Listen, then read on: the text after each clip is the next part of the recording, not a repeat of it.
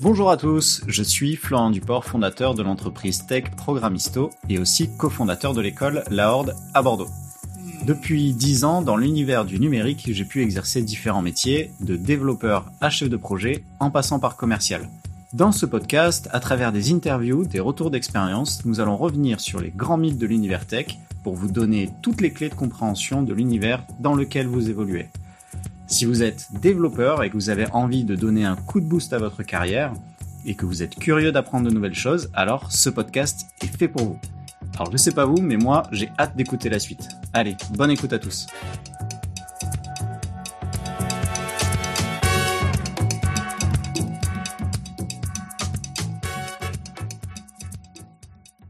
Bonjour à tous, j'espère que vous avez passé un bel été et que vous en avez profité pour avancer sur vos side projects avec le podcast que j'avais fait pour l'occasion et surtout que vous avez pu bronzer avec autre chose que la lumière de vos écrans. On le répétera jamais assez et je suis pas votre maman mais prenez soin de vous et de votre santé. Généralement, les vacances d'été et la rentrée c'est le bon moment pour faire un petit point sur tout ça. C'est aussi le meilleur moyen de bien se sentir dans ses baskets et dans son job de développeur. Mais Malheureusement, la rentrée, c'est aussi un petit moment d'angoisse pour celles et ceux qui n'ont pas envie de reprendre. Vous allez devoir revoir Jean-Michel qui vous a lâchement abandonné pour partir trois semaines en vacances en vous laissant une tonne de features non finalisées et que vous avez dû reprendre, vous avez dû lire son code, comprendre ce qu'il voulait faire. Bref, vous vous êtes littéralement arraché les cheveux et même vous avez pris un coup de soleil sur le crâne à cause des cheveux que vous venez de vous arracher. Tout ça à cause de Jean-Michel. Bref, entre-temps, vous avez vu vos amis développeurs sur Instagram qui ont posté des photos de sorties bateau sur le bassin d'Arcachon tout l'été, et vous, vous vous dites que c'est peut-être aussi le moment de renégocier un petit peu votre salaire. Rien que parce que vous êtes un des seuls à pouvoir supporter Jean-Michel au quotidien. Alors je sais que c'est un sujet tabou, mais au final, si on essayait de parler un petit peu d'argent. Avec ce podcast, on est là vraiment pour briser tous les mythes et les tabous autour de l'IT et euh, du dev, mais globalement, on le sait, l'argent et les salaires, c'est quand même toujours le tabou numéro un en entreprise. L'important, c'est de savoir combien est-ce que vous valez sur le marché de l'emploi. Et alors, disclaimer, je suis pas du tout en train de vous dire que c'est le critère numéro un à choisir pour changer de job, loin de là. Mais que ça soit pour négocier votre augmentation ou juste pour le savoir à titre informatif, c'est vraiment toujours utile de savoir sa valeur, la valeur qu'on a sur le marché du travail. Et pour commencer, comme d'habitude, j'aimerais vous faire déculpabiliser. Les chiffres que je vais donner, ils vont vous paraître euh, peut-être euh, choquants euh, à la baisse ou à la hausse. Et évidemment, c'est ok de gagner moins que les chiffres dont on va parler. C'est peut-être un poste dans lequel vous êtes tout simplement heureux, l'entreprise investit autrement que financièrement sur vous via des formations, des évolutions potentielles, des bénéfices comme le télétravail et plein d'autres raisons. Et bien évidemment, c'est aussi ok de gagner plus, et là je serais très content pour vous, et c'est tant mieux pour vous. Forcément, on peut tout comparer, mais aussi il faut faire attention. Il y a toujours une différence entre un développeur de génie, qui est vraiment une personne qui va exceller dans son métier, et une personne qui sait pas implémenter un singleton. Parfois, il faut euh, juste se situer avec humilité par rapport euh, à ces grilles de salaire et à ces chiffres qui sont donnés. On n'est pas tous des génies et c'est pas grave. Donc, à années d'expérience euh, similaires, on n'a pas forcément les mêmes conditions salariales, c'est logique. Et pour parler d'argent, j'aimerais vous présenter un document qui est hyper utile et qu'on utilise beaucoup chez Programmisto. Depuis 2019, je crois, il y a l'association Okiwi qui a mis en place un formulaire anonyme qui permet de récolter de la data sur les salaires de l'IT euh, sur Bordeaux. Okiwi, c'est euh, une communauté de devs que vous pouvez retrouver d'ailleurs notamment sur Discord et je vous encourage à aller voir, hein, c'est hyper intéressant et qui organise notamment des coding dojo et aussi notamment l'Agile Tour à Bordeaux qui est l'un des plus beaux events tech euh, sur la région.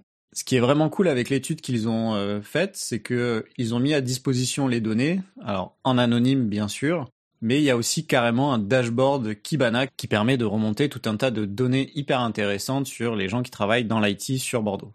Bien sûr, je vous mettrai le lien un petit peu partout en commentaire et aussi dans l'article de blog euh, sur le site Programmisto pour que vous puissiez à la fois participer à l'enquête, c'est hyper important du coup, et aussi pouvoir consulter, comme moi je l'ai fait, les données. Alors déjà, je vous conseille de bien euh, télécharger soit une copie sur Excel ou d'en faire une copie sur votre euh, Google Drive perso notamment pour pouvoir filtrer les données et jouer un petit peu avec. Et il y a quelques personnes qui ont rempli les formulaires avec des mauvaises informations, vous allez vite remarquer qu'il y a des valeurs qui sont un petit peu bizarres. Je vous invite à corriger tout ça et en tout cas à essayer de comparer des oranges avec des oranges. Donc, si vous êtes en CDI, pensez à filtrer sur la partie CDI. Renseignez aussi, euh, vérifiez le code postal. Il y a quelques gens de Paris ou en dehors de la région qui ont rempli quand même le formulaire. Vérifiez également le niveau d'études. Pour moi, ça me paraît compliqué de comparer des années d'expérience avec des profils qui sortent de reconversion parce que bah, c'est pas forcément des années d'expérience qu'ils ont eu dans l'IT. Du coup, ça, pour moi, ça peut fausser un petit peu les, données. Et surtout filtrer sur le job, puisque du coup, c'est une enquête IT générale. Donc, il y a pas mal d'ingénieurs système et réseau, par exemple, qui ont rempli euh, aussi les données. Donc, filtrer vraiment sur les métiers qui correspondent aux vôtres. Donc pour nous, pour notre cas, on va filtrer sur les devs de manière générale, que ça soit full stack, front, back, euh, que ce soit du, du Rust, du Python, du Java, ce que vous voulez. Mais on va essayer de comparer vraiment ce qui est comparable. Au final, l'enquête vaut ce qu'elle vaut et euh, il y a un petit peu moins de 40 réponses, 40 résultats qui sont un petit peu dans notre dans notre cible. Mais bon, aussi je compte sur vous pour participer et au fur et à mesure améliorer cet échantillon, hein, bien sûr. Et euh, la première remarque, déjà, c'est que dans le formulaire, il y a une question pour, savoir si les gens se sentent bien payés, sous-payés ou surpayés. Et vraiment, le premier constat, moi, qui m'a sauté aux yeux, c'est que clairement, tout le monde se sent globalement sous-payé. Je trouve ça assez dur comme constat et je garderais bien de faire un commentaire hasardeux là-dessus. Mais en tout cas, il y a sûrement euh, quelque chose à faire par rapport à ça. Après quoi, je saurais pas vous dire euh, aujourd'hui en l'état. Aussi, autre chose intéressante, j'aurais bien aimé vous donner des stats sur la différence des salaires entre les hommes et les femmes sur la partie développeur sur Bordeaux. Malheureusement, il y a que 5 développeuses qui ont participé au questionnaire, du coup c'est pas suffisamment représentatif je pense. Par contre, il y a dans les 5 personnes, il y a une personne qui a 5 ans d'expérience et qui a 32 cas. Et ça, franchement, sérieusement, au-delà des efforts que l'univers de la tech doit faire pour devenir mixte, en termes de discours, de formation, de comportement, c'est clairement c'est pas possible de perdurer des pratiques comme ça et je conseille vivement à cette personne de changer d'entreprise. Moi personnellement, ça me donne envie de tout casser quoi. Maintenant, si on rentre un petit peu dans euh, le vif du sujet, si on regarde par tranche d'années d'expérience, ce qu'on voit c'est que de 0 à 2 ans d'expérience, alors c'est ce qu'on appelle généralement junior, la moyenne des salaires, elle est aux alentours de 36K. Ça peut paraître assez élevé en fait au final, mais c'est assez logique parce que euh, vous allez commencer plus bas, mais vous allez rapidement monter entre 0 et 2 ans. C'est vrai qu'il y a pas mal d'augmentations assez rapides. Et euh, au final, pour moi, par rapport au prix euh, sur le marché de Bordeaux, c'est pas du tout déconnant sur des profils Bac plus 5 qui peuvent avoir de l'alternance ou non, d'atterrir autour de ces salaires-là. Ensuite, entre 2 et 5 ans d'expérience, alors généralement ce qu'on appelle des profils confirmés, la moyenne, elle est à 41K. Donc si vous étiez euh, des joueurs de foot, vous commencez à être euh, au top pour moi de votre carrière parce que euh, bah, vous avez encore le physique, l'énergie et la formation derrière vous et vous commencez à avoir l'expérience un petit peu Ligue des Champions. Du coup, c'est vraiment le moment de tout exploser pour vous. Et ça me paraît plutôt logique, 41K. Bien sûr, comme je disais, certains peuvent avoir plus, certains peuvent avoir moins mais euh, globalement c'est une suite logique et ça permet de vous positionner par rapport à votre profil et votre nombre d'années d'expérience.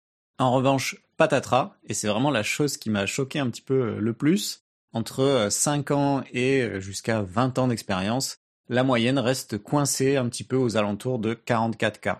Et donc globalement, ce qu'il faut bien se rendre compte, c'est qu'il y a un plafond de verre que très peu arrivent à dépasser sur le poste de développeur. Et je parle bien uniquement du poste de développeur en tant que tel, et ce qu'on peut voir, c'est que ce plafond, il est à peu près aux alentours de 55K. Passé un certain nombre d'années d'expérience, en fait, au final, on voit que la progression salariale, elle est plus du tout linéaire, sur le métier de dev en tout cas. Elle va vraiment se stabiliser euh, aux alentours de ce fameux plafond de verre.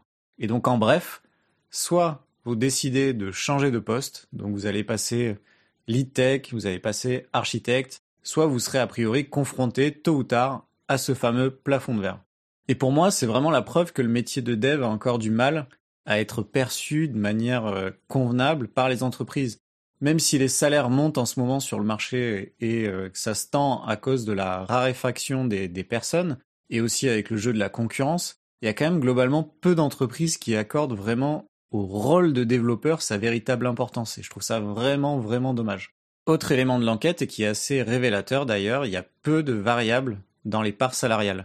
Encore une fois, ça montre un petit peu que les entreprises perçoivent les devs comme un coût ou vraiment juste une charge et pas comme quelqu'un qu'il faut intéresser à la réussite des projets, à la collaboration avec l'équipe et qui eux-mêmes au final contribuent à la réussite de l'entreprise. Et je sais pas comment on s'est débrouillé pour avoir cette image-là un petit peu de, poids, mais je pense qu'il faut vraiment changer ça. En tout cas, nous, chez Programmisto, on essaie de changer ça, mais euh, essayez un petit peu de porter votre voix aussi dans les entreprises dans lesquelles vous êtes. Vous n'êtes pas juste une charge ou un coût, mais vous êtes directement lié à la performance et à la réussite de l'entreprise dans laquelle vous évoluez. Donc soyez intéressés et soyez reconnus comme tel. Ce podcast, il pourrait durer une éternité parce que vraiment, si vous consultez le document, il y a tant de lectures intéressantes à faire de cette étude et on pourrait aller creuser plein plein plein de points différents. Mais ça, je préfère que vous puissiez le faire tranquillement chez vous.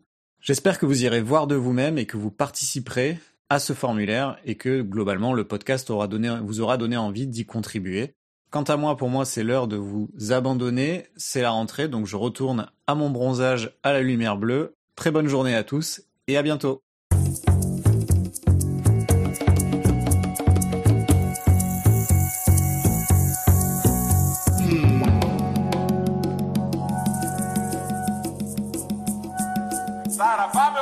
Bravo.